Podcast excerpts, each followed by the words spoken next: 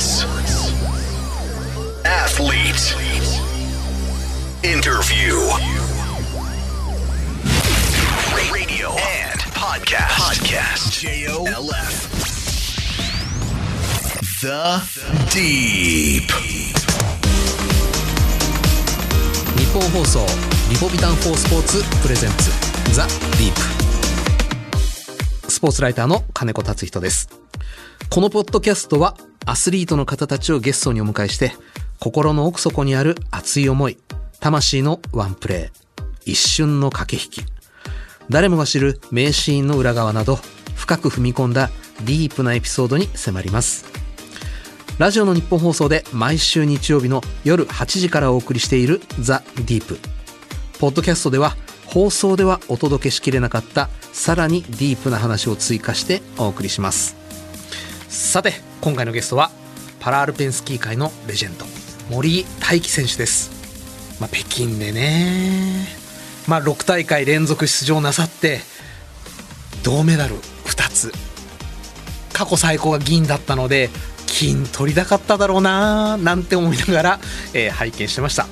この後森井大輝選手登場です。どうぞお楽しみに。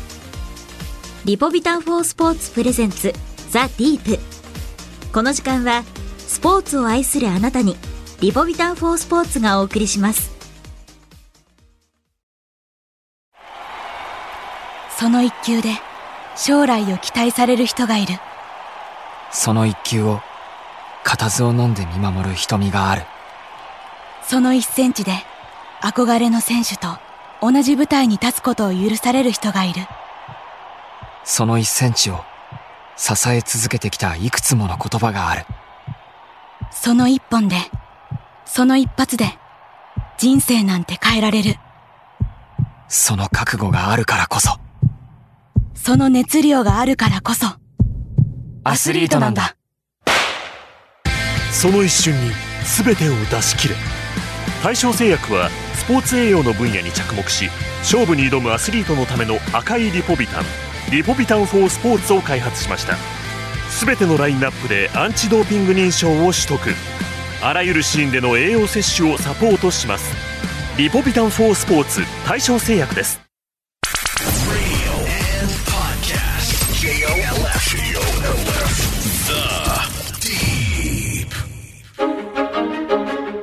森井大輝選手は1980年東京都あきる野市のご出身。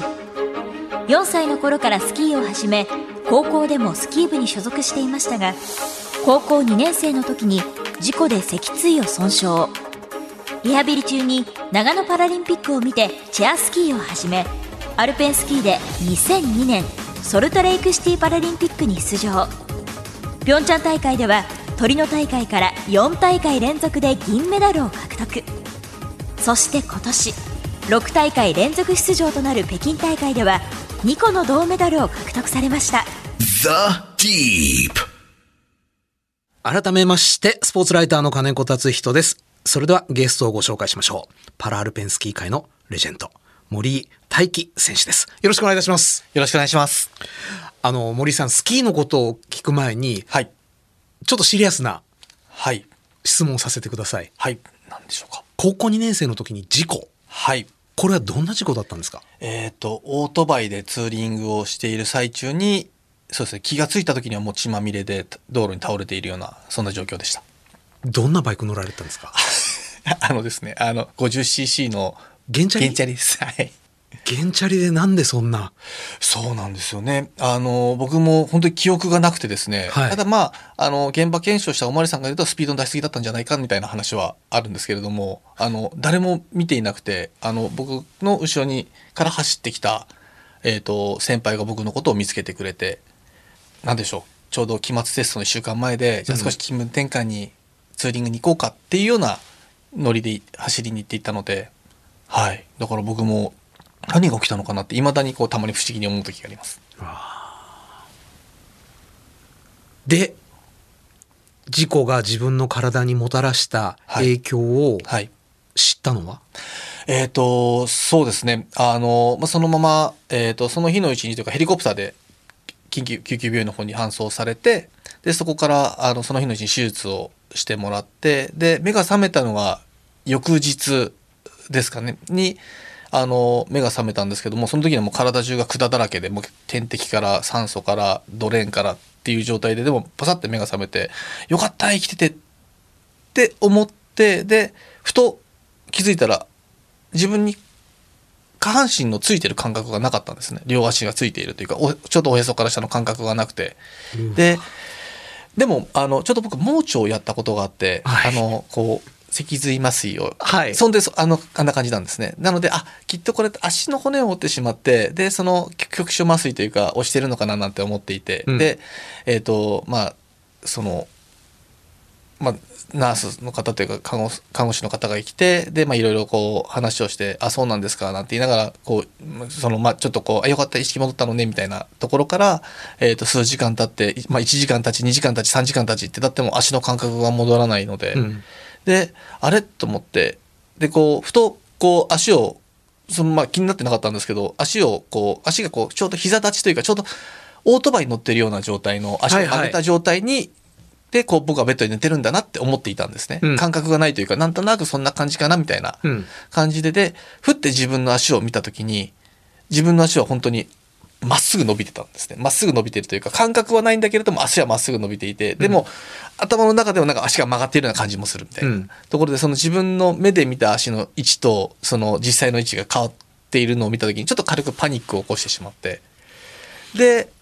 ででパニックを起こしてでなんかまた看護師さんがパタパタってきて何かこう点滴の脇からこう入れてもらったらまた寝てしまったんですよね。で次目が覚めた時にはもう先生が「あ森君目が覚めたので」って言って何を持ってきたかというと僕のレントゲンとあの脊髄の模型を持ってきて、うん。であの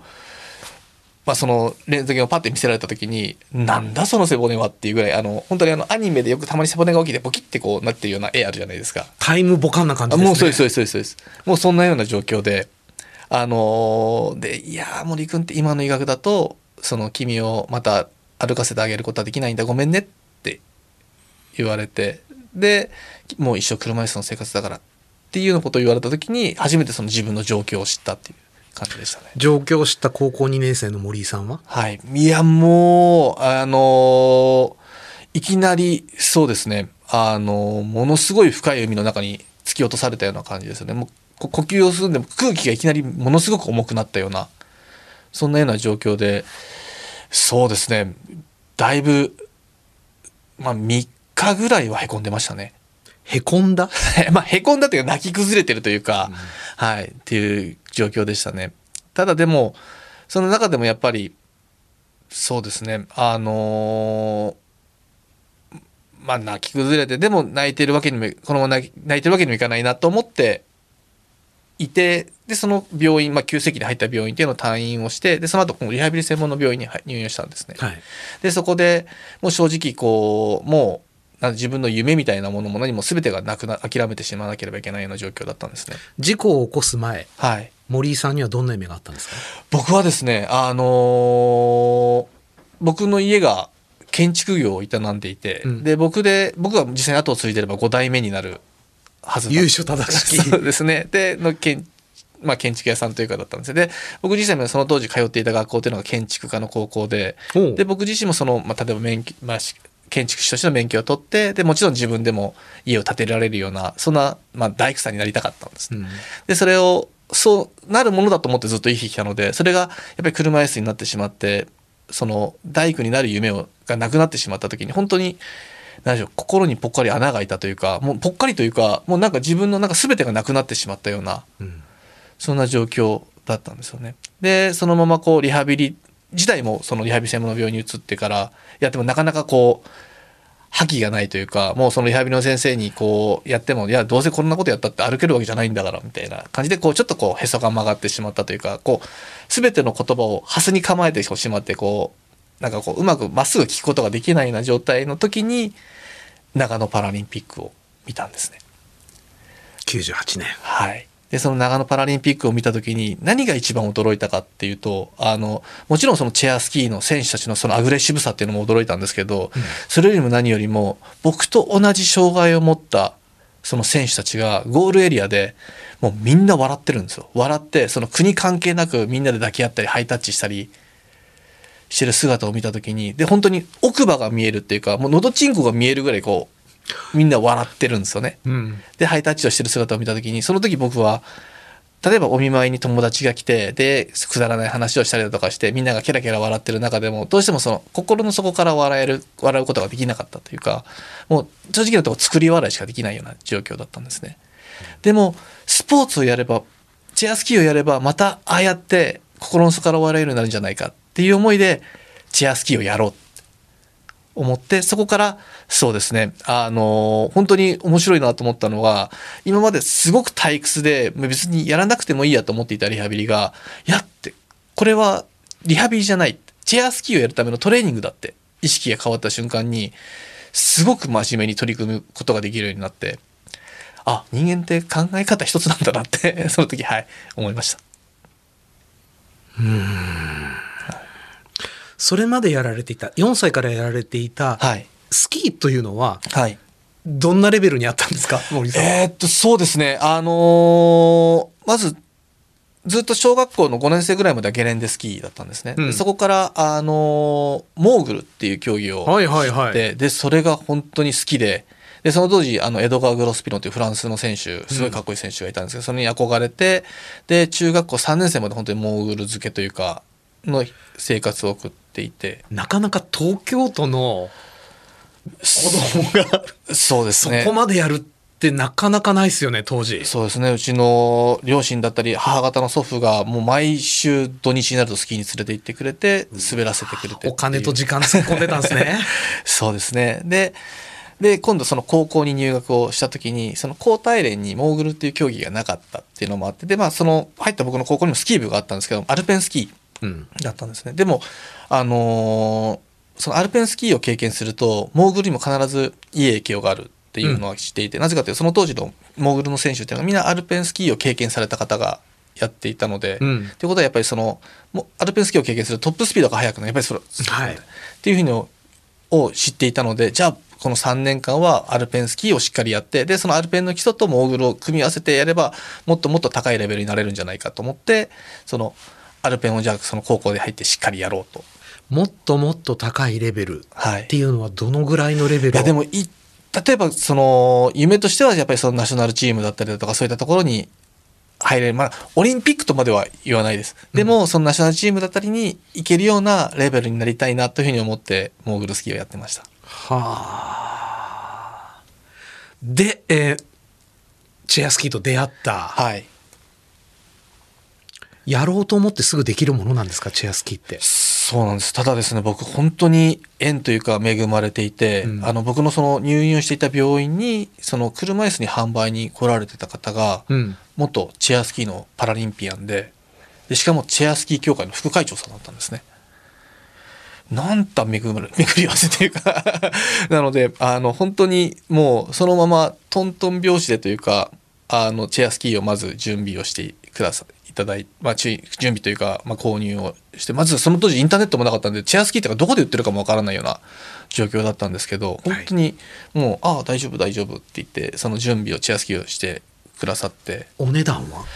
えーっと、その当時、そうですね、全部チェアスキーのフレームだったり、シートを合わせて、でも、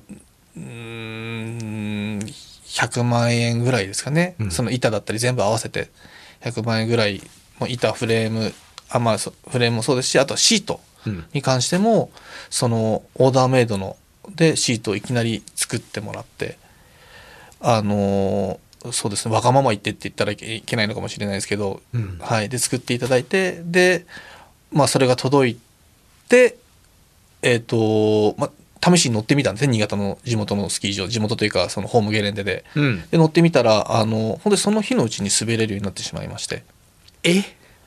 はい。で、チェアスキー、その日のうちに滑れるようになって、で、えっ、と、その翌日にその僕にそのチェアスキーを購入してくださった方が教えに来てくれたんですね。はい。で、僕の滑ってる姿を見たときに、あれ前に滑ったことあるっけ？って言って。あるかい？そんな いや、でも待ってって。そうだ、ついこの前、僕が初めて車椅子作ってあげたんだったって。っていうぐらい、そうですね、あの、本当にトントン拍子でというか、うまく、あの行ってそれこそチェアスキー始めて7日目に国内レースに出てはい。そこで表彰台に上がれたのかな？あが確か上がれたというか翌年のそうですね。あのジャパンパラリンピックっていう一番大きな大会に出る出場権をいただけるぐらいの成績を取ることができて。あの、はい。一応スキーとははい。名が付きますけれど、はい。違う競技じゃないですか。そうですね。あの、健常者のスキーの場合は、例えばスキー2本あって、はいっていうところから、もちろんそのチェアスキーっていうものになると1本になっていて、でも、あのーその、僕がよくその、チェアスキーってどんな乗り心地ですかって例え、今聞かれた時に、例えるのが、まあ、よく今で言えば、あの、サスペンションのついた自転車うん。と、スキーの板を足して2で割った感じなんですなるほど。はい、あの動き自体はそのサスペンションのついた自転車ででも操作根本的な操作はスキーの板でしかも今はカービングターンカービングスキーっていうのが主流で、寝かしてあげればしっかりその板がそのスキー板に仕事をさせてあげればターンが自由に自動的にこうターンをしてくれるような今構造になってるんですね。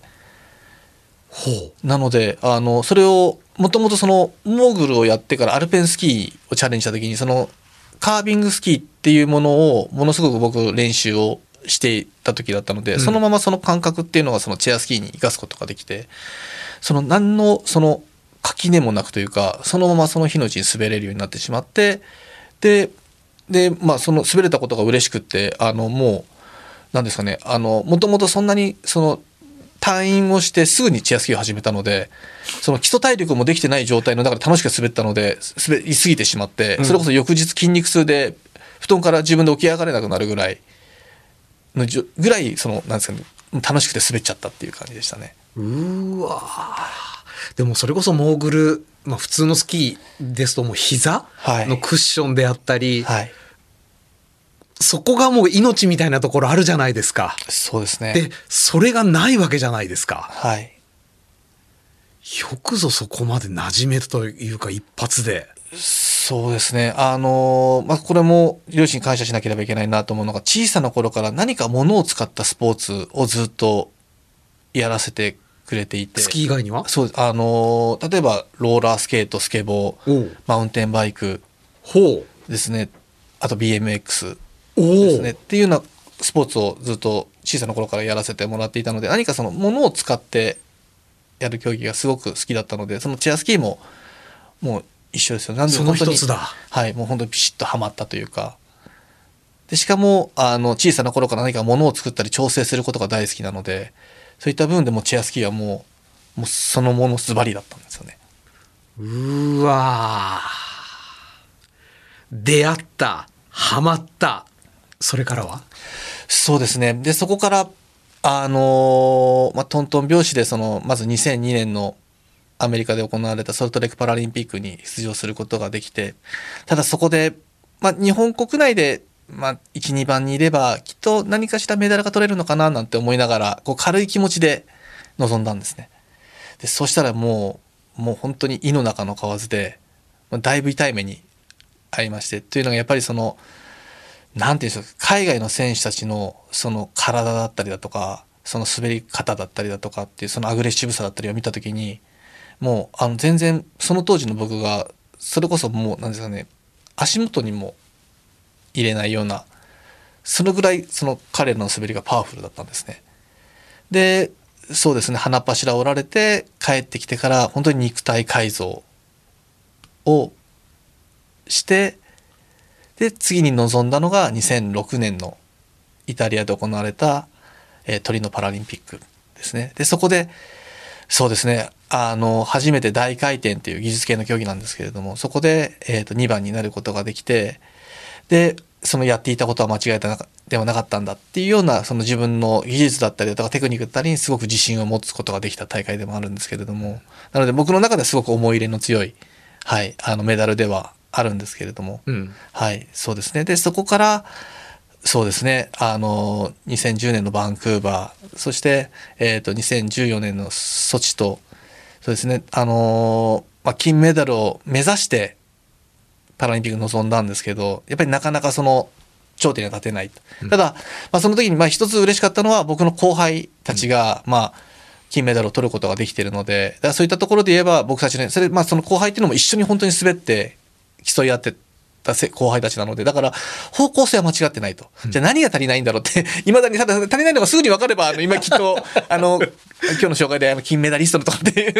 あの紹介が作ったのかもしれないんですけど、そうですね、そこがちょっと、あの、残念なところではあるんですけど、ただ、方向は間違っていないと。うん。ただ、ソチパラリンピック終わった時に、僕自身がすごく思ったのは、そうですね、あの、その海外の選手たちのレベルだったりだとか、海外の選手たちの用具っていうのがものすごい、その進化をしていってる。用具。そうですね。っうん。ていうふうに思った時にものすごい危機感を感じて、うん。で、そこから、そうですね、その、用具だったりだとか、もしくは自分のその環境だったりを変えないと、この先そのメダルに、それこそ金メダルを取るっていうような夢だったりだとかっていうのを追いかけ続けることができないって思って、そうですね、あの、その当時勤めてた会社を、ではない会社ですね、まあ今の所属先なんですけれども、うん。そういうところに入社をさせていただいて、で、その、もちろん自分の肉体的な、まあ、フィジカル的なものだったりだとか、あとはその、に合わせて用具の部分だったりだとかっていうのを、どんどんどんどん変えてチャレンジしたのが、えー、ピョンチャンパラリンピック、うん。そして今回の北京パラリンピックになるんですけれども、そうですね。なかなか金メダルは届いてはいないんですけど、でも、あの、その両方の大会とも、僕が思っているのは、あの、本当に僕自身が取ったメダルではなく、本当にみんなで取ることのできたメダルだと思っているので、そういった意味では、この2つの大会のメダルっていうのは、その僕の目指してる金メダルっていうものには届かなかったけれども、僕にとってはものすごく誇りに思うことのできるメダルだなというふうに思って、今この瞬間もそうですけど、アスリートとしてまた次を目指していきたいなっていう思いで、はい、生活しています。ご覧になられた方も、まだ記憶に新しい北京、えー北京についてちょっとお伺いしたいんですが、はい先ほど控え室の時に、えらいこっちゃ難しいコースだったと。はい。今までで一番難しいコースだったと。はい。どういうところが難しかったんですか？そうですね。もう本当に状況も環境も全てがその難しい。よく言われたのは人工雪の質でしたけど、これはいかがでしたか、雪質自体はあの本当に氷でした。あのただ氷は僕あの嫌いではなくて。あの、はい、あの、アイスバーンは僕結構好きな雪質なので、そこ自体は問題はなかったんですけれども、ただその置かれている状況っていうのがまずすごく難しかったっていうのがまず一つあって、っていうのは何かというと、本来であればパラリンピックって前年度にプレ大会っていうのが行われるんですね。はい。で、それっていうので、そのスキー場の地形だったりだとか、雪質だったりだとかっていうのを、その大会で体に染み込ませて、で、いや、丸一年、そのスキー場をイメージしながらトレーニングをして、うんっ。ていうふうにならさなければいけないんですけど、うんそれがまずできなかったっていうのがまず一つですね。で、もう一つは、この、この中で、その海外に、での遠征だったり大会っていうのが、その思ったようにこなす、消化することができなかったんですね。なので、自分が今世界でどのくらいのレベルにいるかっていうのが、全くわからない。怖いなあっていう状況と、を踏まえて、で、しかも、そのトレーニング環境っていうのが、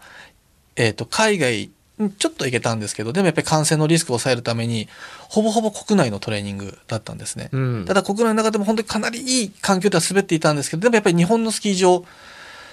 とその海外のスキー場を比べてしまうと、やっぱりそのコースの難易度っていう部分で言うと、やっぱりかなりその違いが出てしまうんですね。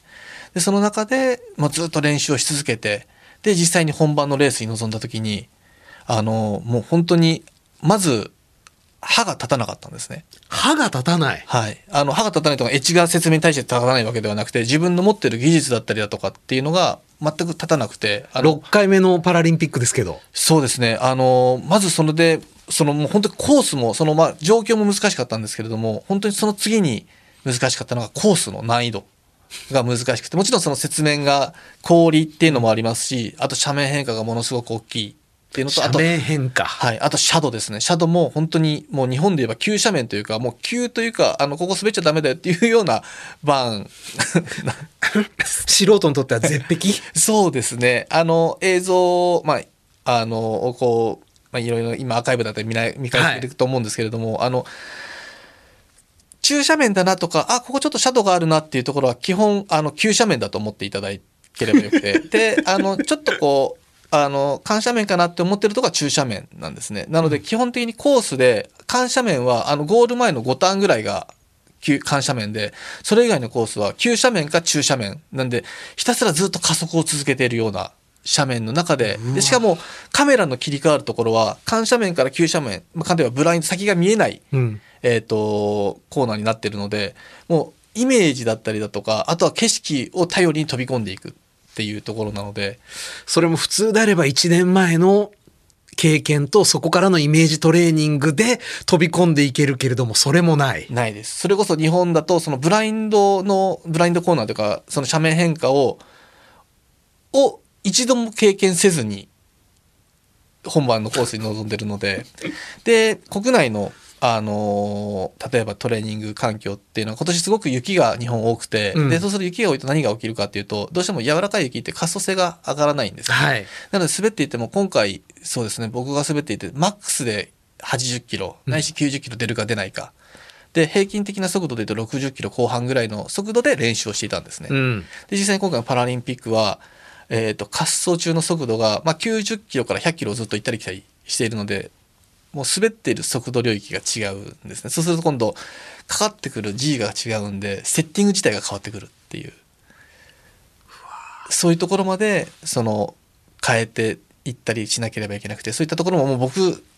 はもうそれこそコースを滑ることに頭がもうフォーカス頭がフォーカスしてしまってるのでそれを例えばエンジニアさんだったりが気づいてバネレートを上げてくれたりだとか上げた方がいいとかっていう指示をいただいたりだとかっていう本当に僕一人ではなくて本当にこの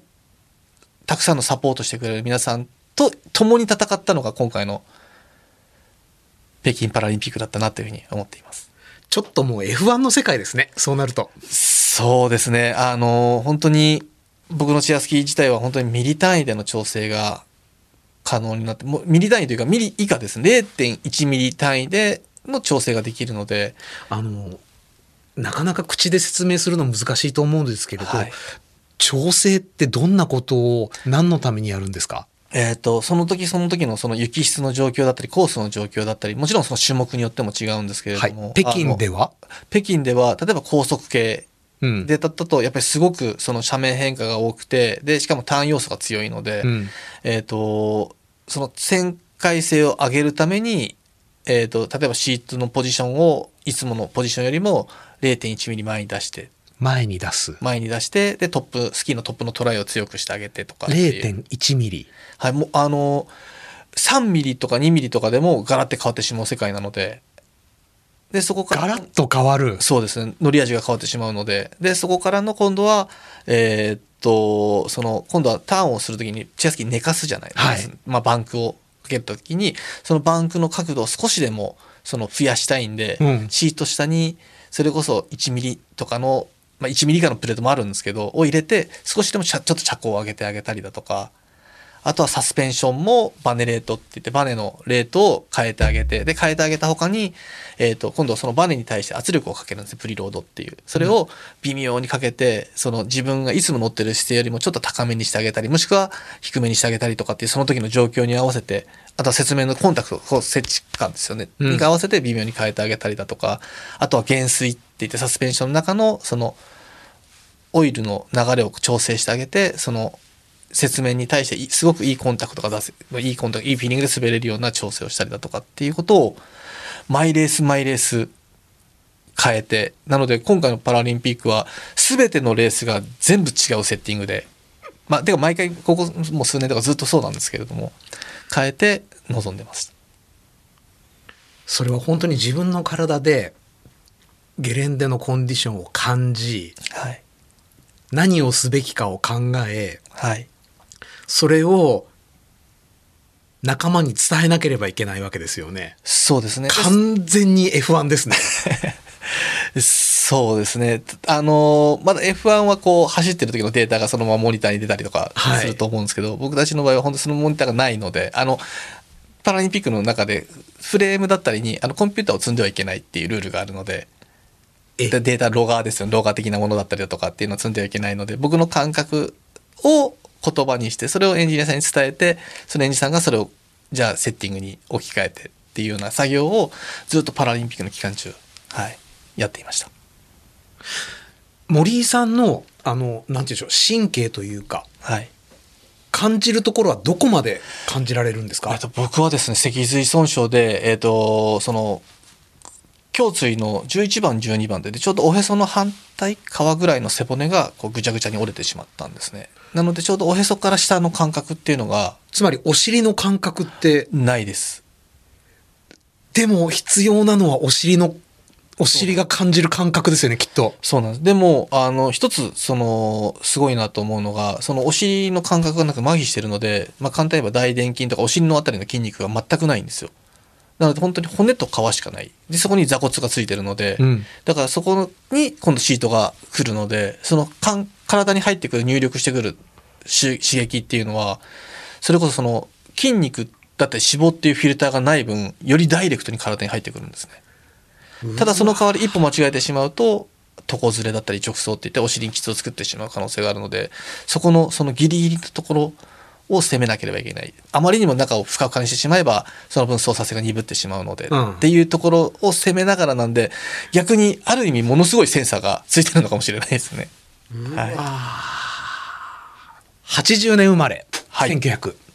1942歳になる年ですよね。そうはいそうですね。衰えというのは？そうですね。あの、滑っている最中、何かここがっていうのは感じないです。ただ、回復力が 間違いなく落ちてるなというふうには思っていて、うんあの、まあ、スキーなんで転倒だったりだとかっていうのはやっぱりつきものなんですね。はいで、若い頃はガンって転んで、あ、ちょっと肩痛いなって思って寝て目が覚めるともう治ってる。うんそれが、あの、最近は、あ、転んじゃったと思って、ちょっと肩痛いなと思って、翌日目が覚めるともっと痛くなってる。はい。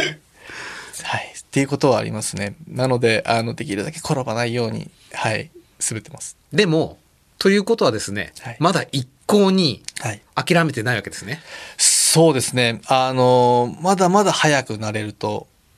思いますし、あの、そうですね、戦えると思えるので、うんまだ行きたいですね。そのためにはもちろん森井さんの進化、はい。トレーニングはい必要でしょうけど、メカの部分もきっと大事ですよね。そうですね。あの、パラリンピックのスポーツ自体は僕自身が思ってるのが、心技体、うんプラス道具だと思っていて、うん。あのーもちろん僕自身もどんどん進化していかなきゃいけないし変わっていかなければいけないでそれに合わせてチェアスキーも進化をしていかなければいけない進化させていかなければいけない、そうすることによってその技術レベルをどんどんどんどん上げていくことによってパラリンピックの競技でも見ている人に感動だったりだとかをその与えることができるようなそのパフォーマンスを発揮できると思っているので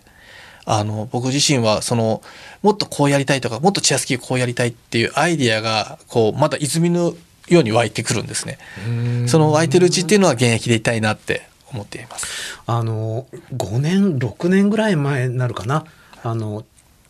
車椅子テニスはい。の選手に話を伺った時に、ヨーロッパ、はい。アメリカ、はいこの辺りがもう本当に1000万、2000万単位ではい。車椅子はい。を進化、強化させてると。はい。で、それに、僕たちはあの、柏の町工場で立ち、立ち向かわなければいけないちょっとしんどいですっていうのを伺ったことがあるんですが、はい。現状森井さんの乗られているはい。チェアはいかがですか？僕の乗ってるチェアスキーは多分世界で一番かっこよくて優秀なチェアスキーだと思ってます。おおはい。トヨタの力。そうですね。あの、もともとそのチェアスキーを開発してくださっている日清医療機さんという、はいえーと企業医療機メーカーはい、そうですね。と、チェアスキーの今、あの、トヨタとの共同開発になるんですけれども、全くでも畑の違う両者ですよね。本来。そうですね。でも、あの、やっぱり車椅子、まあ、四輪なので、うんそういったところでは何かしら共通点がきっとあるんだとは思うんですけれども、うんはい。でも、あの、本当にその、えっ、と、トヨタの技術が加わったことによって、まあ、自動車の開発でいうと、光合成軽量化っうん。ていうところが、やっぱり自動車すごく問われていて、チェアスキーも同じなんですね。うん。やっぱり光合成軽量化をすることによって操作性が上がって、プラス、その体にかかる、まあ、クイックに操作をするようになって、することができるようになったことによって、よりタイトなラインを滑ってタイムを縮めることができたりだとかっていうところでは、自動車の開発と同じ部分もありますし、うん。また、あの、やっぱりその時速100キロを超えて滑る道具なので、うん。その自動車も同じなんですけど、それこそ何かアクシデントあってはたら偉いことじゃないですか。はいなので本当にすごくそういった部分ではその自動車と同じプロセスを踏んで開発をしてくださっているので本当に自分の命を預けて滑ることができる用具になっているのでそういったところはすごくそうですねありがたいなというふうに思っています。そもそもはい車椅子はいの生活になるきっかけがはい原チャリなわけじゃないですか。そうですねはいで言ったらなんですけど原チャリってはい100キロ出ないわけじゃないですか。そうね。スピード。はい。ではですね。それで大きな事故を起こした。はい。方がチェアスキはい。ー何キロ出るんですか。そこに恐怖は感じないんですか？っていうのが素朴な疑問なんですけれど。そうですね。あの、チェアスキー、えーっと、ヨーロッパのコースなんかだと、マックスで130キロぐらい出るおいおいおい。ことが、はい、ありますね。で、まあ、今回のパラリンピックも楽々100キロ。じゃあ、懲りていないのかと言われてしまうと、あの、まあ、そうですね、懲りてないからまたチェアスキーをやってるのかもしれないんですけど、だって視線ははい。より低いじゃないですか。すねはいスピード感は、はい体感は増してますよね。そうですね。あの、ターン中は自分の肘をすりながらというか、ターンをしていて、で、それが、あの、まあ、オートバイでバンクセン、膝、はいバンクセンサーの役目をしていて、あ、これ以上倒すと、すっぽ抜けてしまうなっていうのを肘で感じながら、肘がバンクセンサーになってるんだ。そうですね、ターンを中は。たまに、やっちゃったなっていう時は、たまにこの脇の下吸ったりもします肩とかを吸ったりもするんですけど、ってことはですよ、はい。地面、雪面とはい頭の視線の距離って30センチ。ぐらいの時がありますね。バイクどころの騒ぎじゃないですよ。そうですね。で、実際にその曲がっている時の旋回してる G っていうのはものすごい高かったりもするので、最大で 4G ぐらい出るので、旋回時。危ないやん。そうですね。それがまた楽し気持ちいいというか楽しいというか。はい。The Deep. リスナーの方からちょっと質問が来てますので、ご紹介させていただきますね。えーラジオネーム、千葉の竹雄さん。森井選手に質問です。はい滑走中にチェアが壊れてしまうなんてアクシデントもあると思います。そういう時はどうするのでしょう？修理でしょうか？代わりのスペアはあるんですか？はい。えっ、と、やっぱり実際に壊れてしまうこともあって、ただ競技中に壊れてしまうと、もう本当にリタイアっていうのが問答無用？そうですね。やっぱりその滑走できなくなってしまうようなこともあるので、うん。っていうのはあのリタイアをすることがあります。で、ただやっぱりレースなので、あのやっぱりスペアのフレームっていうのは必ずもう持って歩くようにしていて、うん。あのやっぱりどんな絶対ではないので、うん。ただ今回のフレームはどこも一度も壊れたことがないです。はい、今回の北京パラリンピックのフレームは、はい、始めた時にはい。ご自身ではい、作られた100万円のチェアスキー。はい。今大体ぶっちゃけいくらぐらいのス いやー、そうですね。値段はもう、つけられないですね。もうつけられないというか、もうつかないというか。ゼロ1個どころの騒ぎじゃない？どうなんですかね。多分そうですね。多分、あの、その、まあ今、使ってる素材が全く違うので、あの、そのカーボンでもドライカーボンといって F1 だったりとか、モータースポーツに使われているカーパーツを、その材料として使っているので。一番高いやつじゃないですか。そうですね。なので、正直その値段っていうのは、あの、もうつかない、つけられないっていう感じですね。なので、僕自身はそれこそ本当に、僕の、とか家族以外の次に大事なものがチェアスキーなので、それこそ、あの、どこかに車に乗せていく、車に乗せっぱなしっていうこともしないんですね。必ずどこかホテルに着いたら、それは下ろして、預けてっていうような、はい。宝物でもあるわけですね。ねパートナーでありつつ。あれそれもしくはもう自分の部屋に必ずもうホテル海外遠征行っても自分の部屋に必ず持ち込んででいつも片時もというとあれかもしれないんですけど基本的にはもうずっと目に自分の視界に入る場所に置いていますメンテナンスは？メンテナンスはそれこそその会社のメカニックの方にやっていただいたりだとかでも遠征中っていうのはやっぱりどうしても自分でやらなければいけないので、うん。あのそれこそ一通りの工具を意識持っていてそうですね。でしかも全部全てトルク管理なのであのトルクレンチを持ってカチッカチッカチッってこう音が鳴るのをチェックしてそれを毎日はい。トルクレンチで調整するんですか？そうですね。そうするとやっぱりあのネジの緩みだったり例えばフレームの動きだったりとかっていうのもあのいつもこう均一にというか、はい、安定したフレームに乗れるので。メーカーだ。そうですね。もうそれを調整してる時も楽しくてこう。ああ、それが苦痛な人には向いてないですね、やっぱり。かもしれないですね。でもあのやっぱり自分の命を預けるものなのでそう考えるとやっぱり必ずチェックをしなければ。でむしろ例えばもちろん自分の命もそうなんですけれども例えば一般のゲレンデで転んでしまって他の人に怪我をさせてしまうっていう可能性もあるので、そういったところをこう防ぐ意味でもやっぱりメンテナンスってのはすごく大事だなというふうに思ってます。やばいなっていうアクシデントに巻き込まれたことは？えっ、とはあのそれこそいいつもというか、ね、あのいつもというかアクシデントというか、まあ、結局滑っていて、えっとそのままこう操作ミスでそのままネットに飛び込んで減速せずにネットに飛び込んでしまったりだとかっていう。ただ本当にその時にすごくいいネットがちゃんとついてたんで今年もそれパラリンピック直前の合宿の時なんかもだからなんとかその先の丸太に体をまあ、かなまあ、立ち木というかにぶつけずに済んだとかっていうのはあるのでそういったところはやっぱりただでもそのぐらいその自分のコントロールできるかできないかの範囲ぐらいのところまでこう出しながら練習をしないと上達もしないですもんね。そうなんですちょっとちょっとその限界を超えていくっていうことをしていかないとやっぱり速さにはつながらないのでなのでそういうところと隣り合わせ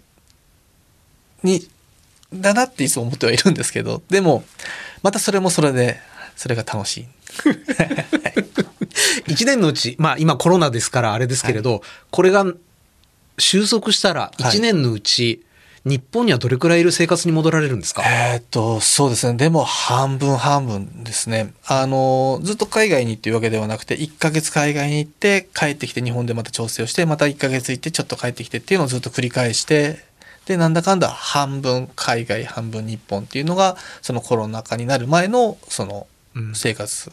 海外っていうのは別にヨーロッパ、アメリカ問わず？そうですね。あの、例えば、あの、日本が8月の時って南半球に行けばおう冬になるので、なのでニュージーランドだったり、もしくはチリでトレーニングをして、で、帰ってきて、で、そこの足りなかった部分でのフィジカル的な部分もそうですし、用具の部分も調節をして、で、まあ、日本の北半球というか、まあ、日本のというかですね、あの、冬に合わせて体を作ったり、用具を作り込んで、で、今度10月から、今度ヨーロッパの氷河でからスタートしてで,、まあ、で12月くらいから今度ワールドカップが始まるのででそのワールドカップで、えー、と転戦を、まあ、アメリカ大陸だったりだとかもしくはヨーロッパ大陸のそのレースの行われるところを転戦して歩いてっていうのが毎年のルーティンになりますね。でそこの中で今度世界選手権ワールドチャンピオンシップがあったり4年に一度のパラリンピックに臨んでいるっていう。えーさて、引き続き番組ではゲストの方へのメッセージや質問をお待ちしております。メールアドレスはアルファベット小文字で deep.1242.com です。番組ホームページ、ツイッターもありますので、そちらからもアクセスしてみてください。番組で採用された方には、対象製薬からリポビタン4スポーツ、ショット、ゼリー、パウダーの詰め合わせをプレゼントいたします。住所、お名前、電話番号をお忘れなく。対象製薬はスポーツ栄養の分野に着想を得て、運動後だけでなく、運動前や運動の合間など、適切なタイミングで適切な栄養素を合理的に摂取できるリポビタン4スポーツを開発しました。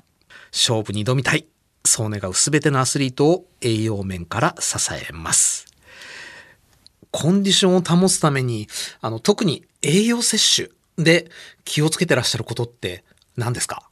そうですね基本的にはあの一汁三菜バランスよく食事をとるっていうことがすごく大切だなというふうに思っていて、うんでそこにプラスアルファやっぱり、まあ、野菜嫌いだったりだとかっていうのがあるのでビタミンだったりだとかっていうのを野菜嫌いなの？そうなんですよね。あの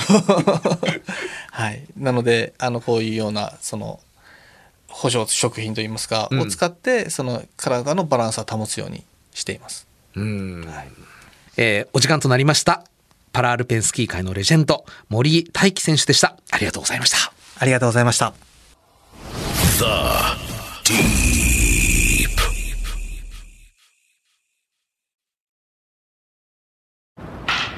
先輩最近あいつ調子いいっすね。だな。調子って何なんすかね。ん？俺も同じ場所で同じ練習してんのになって。そうだな。振り向いてくんねえかな調子の神様。これ飲む？リポビタンゼリー4スポーツ。えスポーツ用の？そう。クエン酸とか入ってて手軽に200キロカロリー取れるからいいんだよ。うまいしあざっす。調子がいいってわかんのもそうじゃないってわかんのも毎日戦ってる証拠なんだよ。じゃあこのゼリー飲んでもう一回素振りしてきます。その調子だ。全力でスポーツに取り組むあなたにクエン酸に加えビタミン B1B2B6 配合のゼリー飲料対象製薬のリポビタンゼリー4スポーツ運動時のエネルギー摂取におすすめです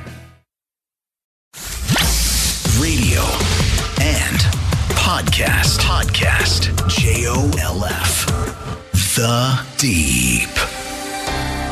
ザ・ディープ。そろそろお別れのお時間となりました。えー初めて森井さんとお話をさせていただいたんですが、これね、やっぱりレーサーと一緒ですね。自分の中にある感覚や